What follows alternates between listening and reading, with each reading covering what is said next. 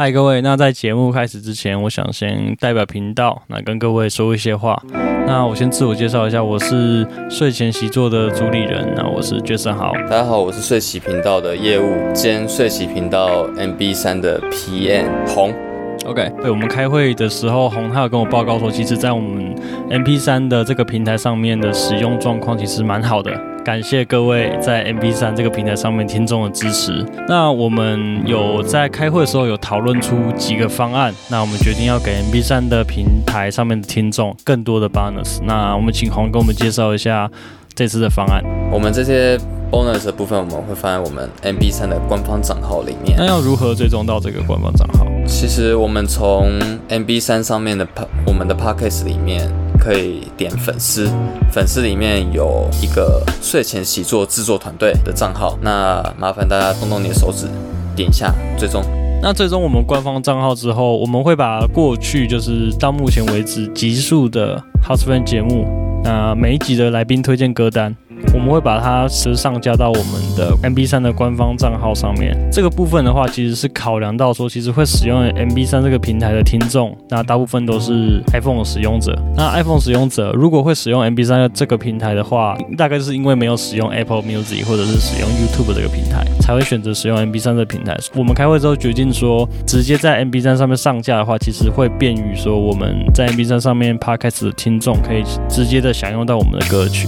还有第三点的吧就是我们会因应，就是像最近奥运啊，或者是假设说圣诞节啊、父亲节啊，可能节日或者是说特殊的活动，或是状态啊、心情啊，各种情况会有各式各样的主题歌单会在 M B 三上面。那这个部分的话，就是 MP3 的。听众独有的 bonus，对，那这部分其实我们未来会慢慢的收集，就是大家可能有兴趣的主题，或者是说，就是我们团队同仁们啊喜欢的歌单，那我就把歌放在上面，大家可以供 MP3 上面的听众啊去享用我们喜欢的歌单。好，那最后一点，在 MP3 这平台其实还有很多针对我们 Podcaster 设计的一些功能，那我们会继续的研究，提供我们 MP3 的观众更多更多的福利。在其他平台的观众的话，其实目前在 Spotify 跟 YouTube 上面，我都有持续的更新歌单。那歌单的名字我都会打在简介里面，就简介很长，但是在最下面一定可以找到我们的联络方式，还有我们的歌单的名字。那任何平台的观众想要收到我们第一手消息，那可以追踪我们的 IG。如果说你听完我的分享的内容，就每一集其实我会塞很多的主题啊，很多的新的东西在里面。那这也是希望我可以带给观众的，就是可以让你们认识一些新的东西啊。或许听完之后你会有点烧脑，觉得有点累，那没关系，你可以听听我们分享的音乐，然后听听来宾给的音乐，那可以更加认识今天来宾，那完整今天的一个一个 trip，就是我们今天聆听的一个体验这样子。那其实音乐跟文字，那这也是我创造这个频道的一个初衷，有感情的人生。温暖的歌曲，具象化的文字，那我们组成的我们的频道，希望你们在我们的频道都可以得到最棒的聆听体验。OK，那我是睡习频道的主理人，我是 Jason 豪，睡习频道的业务兼睡习频道 MB 三的 PM 红。那未来的话，在 MB 三平台上面，也鼓励大家可以多回复我们每一集的动态，就是可以跟我们做个互动。那回复的话，会有红这边先主要的回复，那我这边也会去就是看各位的回复状态，那我也会给各位就是及时的 feedback 这样子。感谢所有平台的听众的支持。那如果有想要聊天的，可以到我们的 IG。如果有任何合作上面的需求或者是问题建议的话，就是这种，你不是要聊天，想要讲一些比较正式的东西，那可以来信到我们的官方信箱，那就是 endless dot cuddle dot team，然后 at gmail dot com。以上的这两个账号，就是如果说想要接触我们的，然后最主要大众就是从这两个账号。对，那 MP3 的听众可以从 MP3 上面接触到我们。这一些资讯的话，在我们下面资讯栏。每一集的说明，我在最下面都会附上一次，跟大家可以去翻阅一下。那如果各位还有什么批评指教，啊，欢迎来信。那就这样子，那我们等等节目中见。See you everybody. OK, enjoy it. Bye. 就在想说，这个世界上，这个地球上有一块地是你的应许之地。每个人可能上帝都给你一块地，这块地就是跟你特别有缘。上辈子他是像我的老婆一样，然后所以我这辈子就是看到他很想要一个人，就是自由。对对对对对。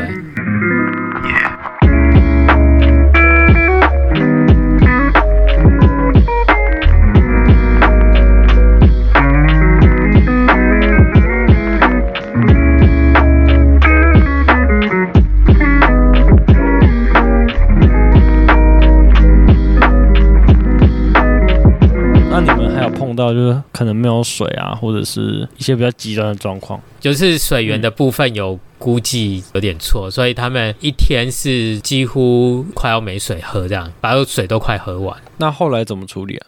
那时候有两个志工，他们走较前面一点去找水，然后有找到水，他们就找到水源，他们就有背水，就是回来补给，然后我们再继续整队再往前这样子。哎、欸，那我这边问一个登山的问题好了，嗯、就是假设说，嗯、呃，我在山上找到水了，那我要怎么处理才可以喝？如果是一般流动的水的话，嗯、像我后来，嗯，我我是会直接喝。因为我还是会带一个滤水袋，嗯、有些人是会煮开，嗯、那有些人就是会用滤水袋。滤、嗯、水袋啊，它的结构是什么？它是它是像是有一个 filter 这样吗？对，就是一个它有一个滤芯，它有个滤芯。哦啊，那可以换吗？那个呃有可以那个那个，如果你它有像它都会有说明，比如说你如果滤的，比如说一千、嗯、一千个、嗯、那一千升的水，可能就要换滤芯等等这样子。嗯但是，哦，它是你大概看那个滤芯，嗯、如果它真的已经不行了，大概你过滤出对，它会脏脏的，你过滤出来的水也会嗯没有那么干净这样子，对。哦，那东西叫滤水袋就对了，对酷诶。我想说，你说去搬去有人去取水回来，那我想说那个水应该也不能直接喝吧？因为野外的水其实里面有蛮多。可能你看不到的一些虫啊，或者是微生物在里面，对，喝了有可能会腹泻啊。对，如果如果腹泻就很麻烦了。嗯，对啊，对啊。但是我我目前，除非它是那种，比如说静止的水池，对、嗯、我可能就不会直接喝。哦，但静止的，对，其实活水跟静水还是活水的话，嗯，我觉得活水还是会有你讲的那个疑虑，但是大概活水我就觉得直接喝好像。其实蛮爽的，嗯，嗯，那你说你在那个情况之下，就是第一个想到是你女朋友？哦，对啊，像那时候就是觉得很痛苦。嗯，我觉得你在就是面临那种困境的时候，对有时候可能你你平常不会觉得特别想念谁，但是那时候你可能你觉得哎，这个人是你生命中一个很重要的人，你就会开始就是会想念他。比如说你会想他的影像啊、声音或什么，嗯，他就是。会给你一个 支持，对，支持你就是继续对。走下去的那种力量。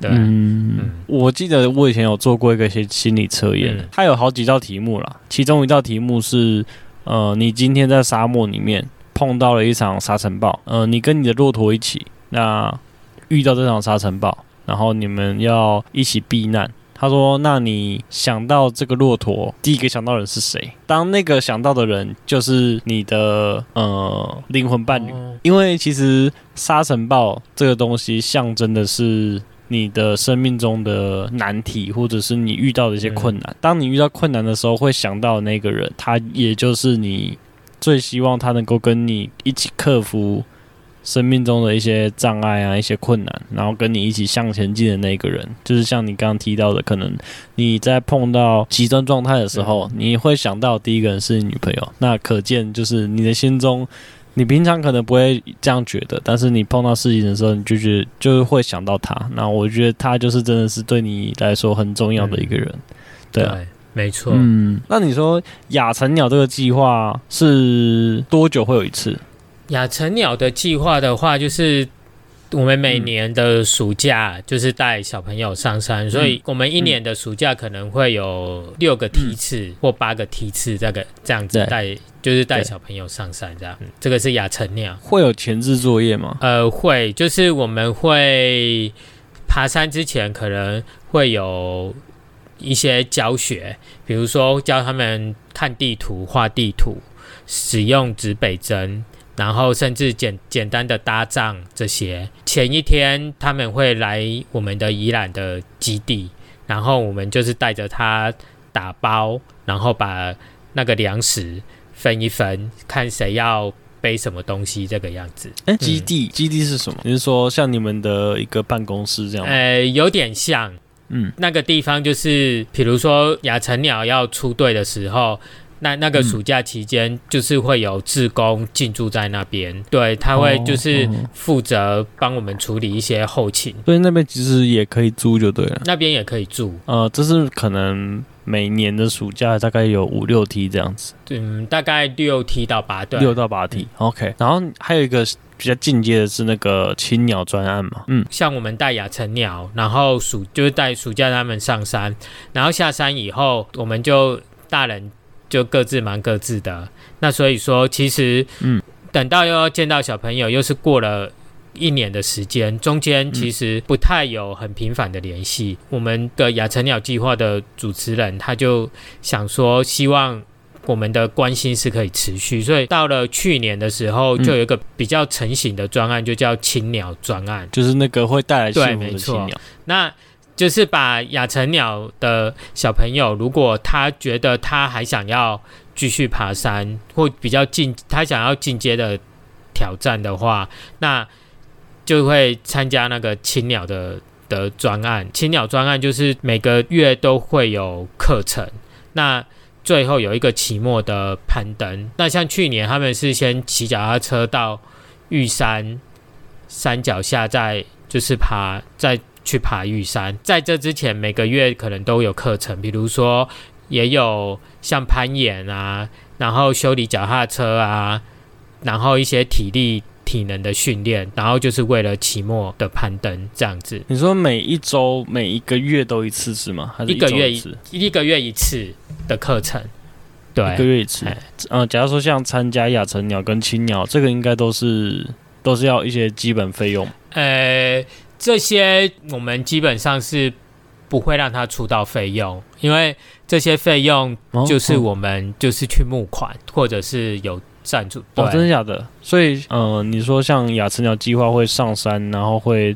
因为一定有基本的开销啦，交、啊、交通费啊、伙食费，这都是开销。对啊，那这个开销都是你们协会会，其实我们协会会想办法。那小朋友的部分是不会，嗯、哦，真的假的？就是免费的，哇，很不容易耶。因为其实这个开销，这样我刚刚大概简单想了几项，我觉得，嗯，其实人稍微多起来，也是一笔不小的开销。对啊，对啊因为。其其实像我觉得现在不管是山域的教育或者是野地教育，如果以其他比如说像有些私立学校，其实他们好像都有这些课程，变成说像我们带的小朋友，基本上他们是嗯哼不太有能力去负担这些课程。我们又想说，不希望说只有有资源的小朋友才有办法，就是。去爬山、亲近山。那如果你没有资源的小朋友，嗯、我们还是希望他们借由爬山这件事情学到一些东西。那我们的亚成鸟的专案就是希望能够帮助这些小朋友，那也不会要求他们额外的出费用，嗯、因为这样可能会让他们。虽然心里想爬，嗯、可是客观上有一些因素，它就没有办法成型这样子。嗯、你当然一开始就不会有那种很敌对的 的状态，对啊，这个也是一个优点，嗯、对啊。那你自己当初有做什么准备，还是其实你说，嗯，我就觉得不错，然后就来报名了？我一开始的时候只是想要学爬山这件事情，嗯、所以我才会去参加嗯登山学校的辅导员的训练。嗯嗯，那在辅导员训练都会把爬山这件事情教你怎么爬山，或者怎么使用野地教育。但是我们学的不代表说你就很会使用这些技巧，还是要从带队的过程中慢慢慢慢去磨练。那当然，我们对志工就不会像对辅导员的要求会那么多这样子。辅导员是几星的嘛？辅导员也都是志工，就是也是无几无几的，哦、对。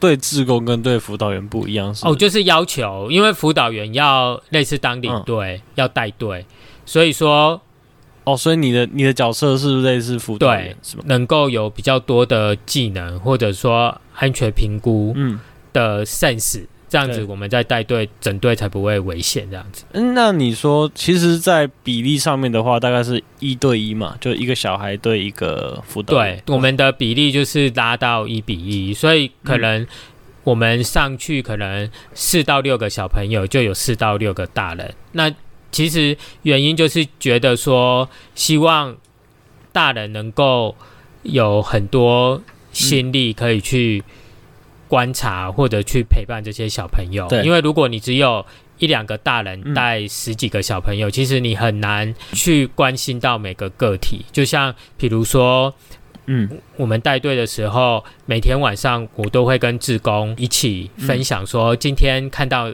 小朋友的哪些事情。有哪些优点啊？或者小朋友的状态怎么样？嗯、可是如果我们对一个人要对很多个小朋友的话，基本上我们没有办法对小朋友做那么多细微的观察跟陪伴，所以我们的比例都是拉到一比一，拉到一比，哎，一比一很高哎。对啊，一比一真的很高。因为我自己参加过类似的活动，大概都是一比三到一比四，嗯，就一个大人对三到四个小孩。大概是这样子，像我之前参加过的那个什么什么潜能营吧之类的那种儿童营，大概一个班十个人，然后是配三个领队，嗯、三个大哥哥大姐姐这样。对啊，我想说，嗯，这个比例其实我觉得啦，我自己觉得已经算蛮高，嗯、三个人带十个小孩。对对，碰到问题就是说，其实小朋友他们有时候配合度没有很，就是我我我觉得这其实有点奇怪，就是他们来报了名参加活动，但是他们意愿参加的意愿没有很高。对，啊、对，像是我们有一个活动，可能是要画，然后可能大家一起画，就会有那个小妹妹，然后就跑到旁边去，就蹲在那边看他们画，嗯、就不参与。那、嗯、我就要过去关心她，说：“哎、欸，妹妹啊，怎么了？怎么怎么不参加、啊？怎么怎么之类的？”然后她就说：“不要，我觉得很无聊。嗯” 对啊，你有碰过这种的吗？就是不想参与的。有，其实亚成鸟的小朋友一开始很少说有很主动要参与的，嗯、因为。我们的计划是经过，就是我们高关怀对，然后我们有合作的学校或机关，然后学校或机关的社工推荐这些小朋友。嗯，那其实小朋友一开始他们都每次爬山第一天都会说：“我不想爬，都是你们逼我的啊！我不想走，我要回去了。”哎，就是会在那边就是 哦，基本上都不太配合，就对。所以第一对第一天其实都一直在 嗯。会跟他们拉锯，说就是勉强他们爬山这样子。嗯、那可是到第、哦、第二天、第三天，慢慢他们就会开始觉得说，哎，这个爬山不一样，它是一个有趣的事情。嗯嗯、尤其跟大人的相处，是我觉得跟大人的相处也是一个维系他们会想要继续来参加的原因。嗯、就是除了爬山以外，然后我觉得在爬山的过程，嗯、其实我觉得亚成鸟的志工对于小朋友都是还算蛮有耐心的，嗯、对啊。然后我觉得这个都是可能跟他在平常平地山下遇到的大人可能不太一样，所以我觉得他们就是会开始喜欢爬山这件事情。我是觉得，如果像你刚刚提到来参加的都志工，他们其实应该都有做好心理准备，就是说这是一个带小孩的活动，嗯、那他们应该就会多一些的耐心跟关怀这样。对，而且我们在。自工也会有行前训练，嗯、大概都会把以前我们在山上遇到一些状况，嗯、然后跟他们讲。甚至我们训练的时候会有类似演行动剧哦，嗯、对，就是扮演小孩子，然后让志工来，嗯、我们来扮演小孩，然后让那个情境剧让这志工来想说要怎么办、嗯、来对付小孩。OK。嗯，就是出题目给他们，对，就是我们不会说，哎、你来参加志工，但是时间到就跟我们上去。就是前面我们会有一些训练、讨论跟筹备。当然，当然，当然，对啊，因为像我之前参加儿童营，他们是前面一个礼拜啊，为期大概一一个礼拜的训练时间。嗯、我们住在阳明山那边的一个场地，然后他那个场地就是在那边上课啊，然后一起生活、认识彼此这样子。那其实那个过程会让让就是会让你跟你的队友们，就是领队们培养感情，也比较了解说大家想要呈现的内容是什么。那主要我觉得最珍贵的是在相处的当下，就是我们可以聊天、一起生活这件事情，这个东西真的是取代不来的啦。就是人跟人的相处，就真的要花时间，然后静下来。好好的聊，好好的分享，然后才能够去了解彼此。嗯，对，没错。你们是像这样吗？就是长期的，比较像一个礼拜三天以上的课程，还是你们是假设一个礼拜一次这样分开的？你说自工的部分吗？对啊，对啊，自工培训。我们自工培训大概，比如说一个周末，然后之后。嗯哦，大概这样，就是一个周末，然后大概就是短期的。之后我们就是，比如说领队就会跟志工一起去讨论。哦，所以只有一次，就是一个周末。对，然后后面就是靠我们自己的群组间的讨论，来慢慢就是让这个团队就是成型这样子。哦，可是志工每一次来的人应该都不大一样吧？都不大一样，当然也也有一些就是每年都会出现，对，固定咖。但我觉得这个就蛮好玩，就是。每次不一样，就会火花火花会不一样。嗯，对对对对，就是会碰到各式各样的人，没错。对啊，因为我觉得其实要跟人，然后带着小孩去爬山这一件事情，其实我觉得是有一点门槛的。你说带着你跟没有很熟的人，带着小朋友上去爬山，因为，呃，假设以你的角色来讲哈，你要顾及自工。嗯假设说真的像前面提到的，呃，有志工，他连自己都顾不好了，那你还要再多雇一个志工，那这样工作量就会很大。那其实每一个人的状况，你也没办法真的完全的了解，对啊。志工我比较少遇到，还要大家就是想说要爬山，哦、至少说会有。一对对一定的，但是我我觉得后来觉得这个也是一个蛮好玩的东西，嗯、就是在工作，你你有时候也很难真的有时间去，嗯、有时候你就是接到一个任务，然后跟你合作的人可能不知道从哪里来的，然后你要可能一两天的时间，哦、有没有？你就要熟悉，然后要运作。我觉得爬山这件事情就是有一种你你要跟这个人去两三天，嗯、在这个环境可能二十四小时。都在一起，最后其实我觉得爬个两三天，好像大家也都会变很熟。这两三天你们会有很多对话的机会，讲难听就是你也没有选择。啊、然后，对啊，那我觉得那一种革命情感。然后再来就是大家在不熟的状态下，嗯、忽然去爬山，要走向一个目标，有有一种你好像类似我们今天来，嗯，就是好像有一个乐团。可是大家都、嗯、你都不知道大家有什么乐器，嗯、然后来的时候忽然每个人就拿出他的乐器，然后就开始吹一曲，对啊，然后 那种感觉有没有？对，真的，嗯。对对对，真的，每次都不知道是谁。其实后来也觉得这样子也没有没有到不好的状态。我我有时候觉得，哎，其实也蛮刺激的，蛮好玩的。没有啦，我觉得好玩的的基础还是建构在于说，呃，不要有雷的。哦，对啊。不过有雷，有时候你下山就你反而那个雷是你最大的记忆点，有没有？什么都对啊，什么都忘了，就记得雷的。哦，对啊，对，就可以亏，就每次遇到人家，人家问你就讲讲人家说哦，那次那个很夸张。嗯。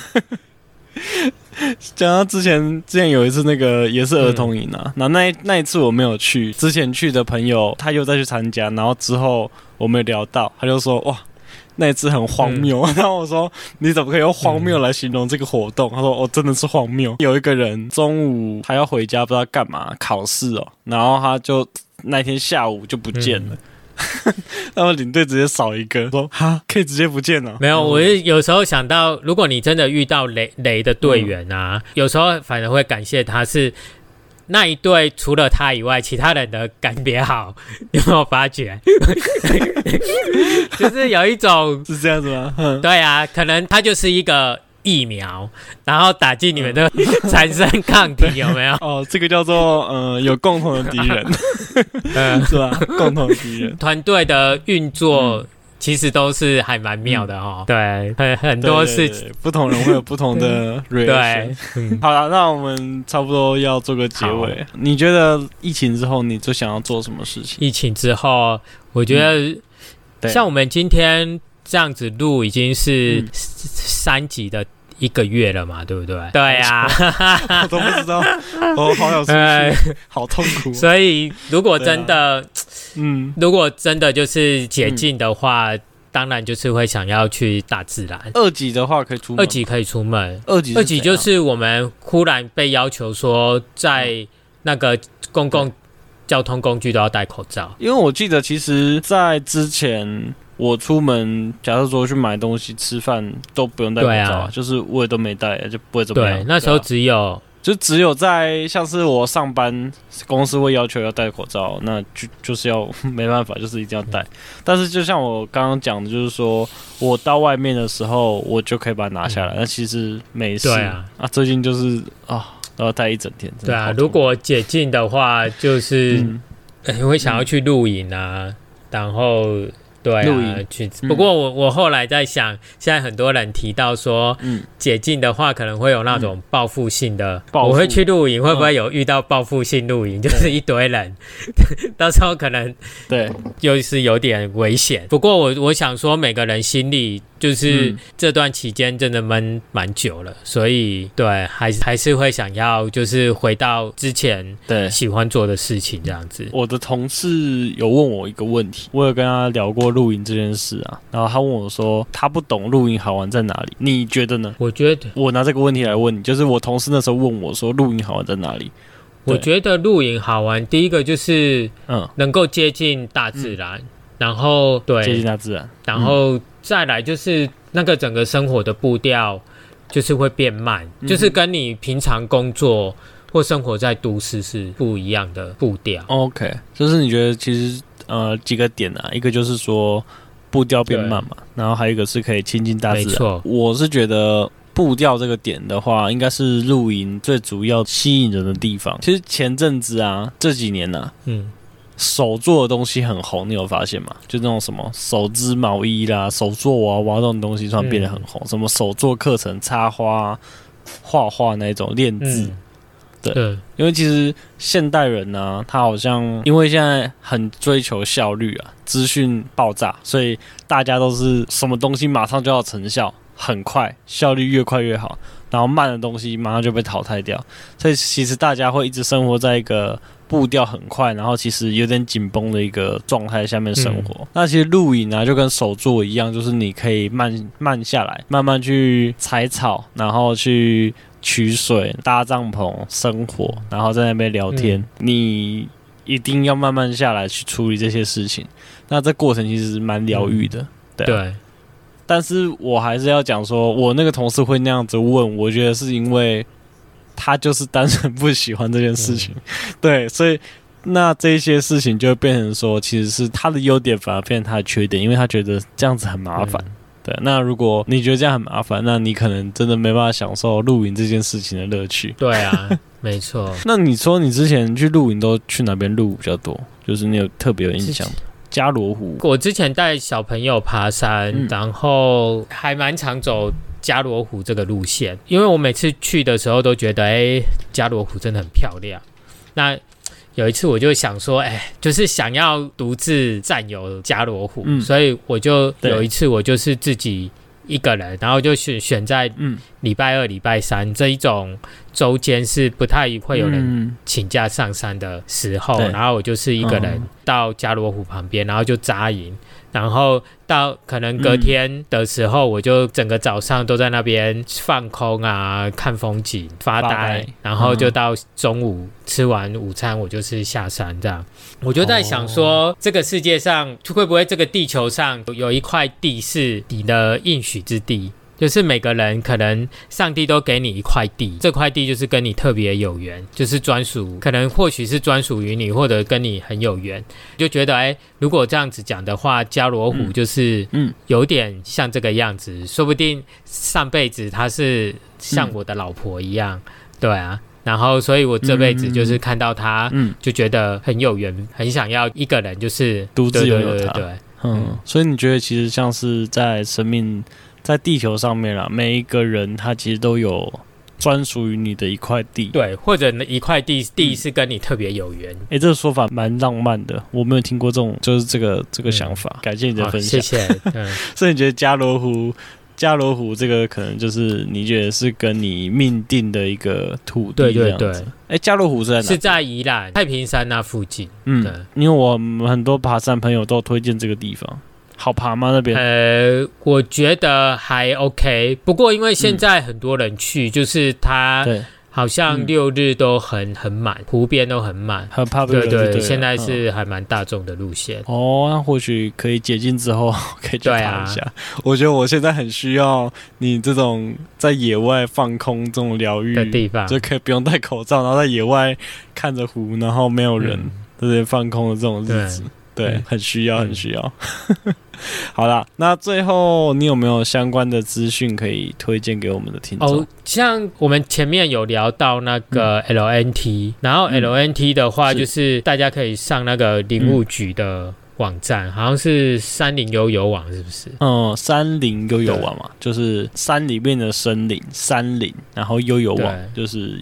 悠游自在的悠游。如果我们生生态台湾生态登山学校的话，嗯，呃，我们那个脸书有粉丝专业，就是大家可以看那个粉丝专业啊，里面也有我们网站的连结，然后我们也有 po 一些就是跟我们协会相关的活动的讯息，这样子。哎，我看那个网站就是那粉专其实是有在用的。就是一直都有对啊，我们都有人就是专门帮忙更新这样子。很多协会其实他们的粉砖是荒废，嗯、形同虚设。对，然后因为我们协会还是有继续有很多活动，嗯、对，大家可以看，就是我们粉丝专页，嗯、如果有。喜欢的活动的话，也可以嗯报名参加这样。主要的活动，哎，现在主要的活动还有哪一些？就大概刚刚提到的亚成鸟嘛，然后还有青鸟导览员培训，有这种课，有这种、哦、就有辅导员培训也有，然后还有一个南湖小学，嗯、这个南湖小学就是也会教就是基础的爬山或生态登山的。东西，那不定期的话会有什么大背包小学堂、嗯、这种，就是请人家来分享爬山的演讲，嗯、这这类的，嗯，也会有。内本路内本路部落，我看到这个东西，这个是什么？内本路部落是之前登山学校有有跟内本路合作，那它是一个原住民的部落，嗯、那。他们就是每，他们现在每年都会就是回到内本路，就是他们要回家。那那个回家是是要走，比如说两个礼拜、嗯、一个月的山，嗯、然后回到他们以前祖先住的家屋那边。对啊，嗯，那我们辅导员训练也会有课程是去那边，有原住民比较会登山的人就会教我们，哎，原住民登山的方式。他们登山的文化这个样子、嗯、哦，就跟他们做一些就是不同文化的交流学习这样。那就大概前面你提到这几个网站，第一个是呃 LNT 的，就是无痕山林，就是林务局的山林悠游网。第二个就是你们生态登山学校的粉丝专页 Facebook 就可以搜寻得到嘛。还有刚刚提到的内本路。这个也是你们其中一个计划。呃，内本路呃不算我们的计划，因为它已经是他们他们自己有自己的计划。我们比较像一种伙伴关系这样子，嗯、合作，嗯，嗯合作关系这样子。嗯、OK，还蛮多样的，很有趣的，跟山有关的很多样的计划跟活动可以参加的、啊。那鼓励大家如果。对这个领域有兴趣的话，那可以去参照他们官网的资讯。那如果心有余力，那就一起来参加，然后来关心台湾的山林，然后参加他们的活动。嗯、欢迎，应该都是蛮正面的，对都是蛮正面的。欢迎大家，欢迎大家。那最后就谢谢你今天来我们的节目。嗯、你有没有想要什么想要跟我们观众说的？我想跟他说，如果大家也喜欢爬山的话，希望之后可以在山里面相遇，这样子。嗯 OK，对大家如果可以相遇的话，可以对。好了，今天谢谢小林牌来到我们节目，好，谢谢谢谢 Jason，谢谢谢谢，哎。